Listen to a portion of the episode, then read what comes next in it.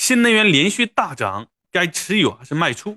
最近这一段时间哈，以光伏、新能源、新能源车为代表的行业出现了一个大幅的上涨。我们有同学关心啊，是不是还能买？我现在持有还能不能够继续持有？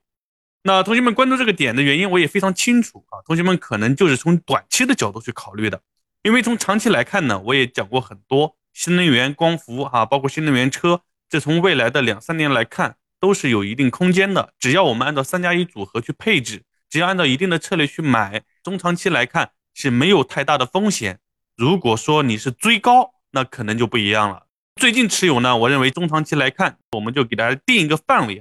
两年左右的时间来看是没有问题的，可以继续持有。那如果是短线的话呢，我认为如果你有一定的这个盈利，尤其是从前期的低点你加仓以来到现在。有了百分之十五、百分之二十的盈利，那我认为可以先卖出，我们先止盈获利，等到一段时间，如果有一个回踩，我们可以再次进入啊，这是短线的啊。光伏也是一样的，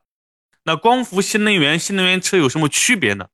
光伏这一块可能更多的就是一些太阳能呀、风电呀，相应的一些清洁能源，它更多的跟新能源的一个区别，新能源可能就是电池比较多一点。这个宁德时代也好，天齐锂业也好啊，电池的原材料上下游更广泛一点，而这个呢更偏向于我们这个光伏发电、清洁能源发电这个赛道。那新能源车呢，跟电池也有一定的关系，但是它更专注于新能源整车，比如讲中通客车呀、长安汽车呀、啊比亚迪呀，那这些是新能源车主要的。其实呢，里面有很多相交叉的，但是各个的侧重点不同，而新能源呢，相对来讲上下游更为广泛一点。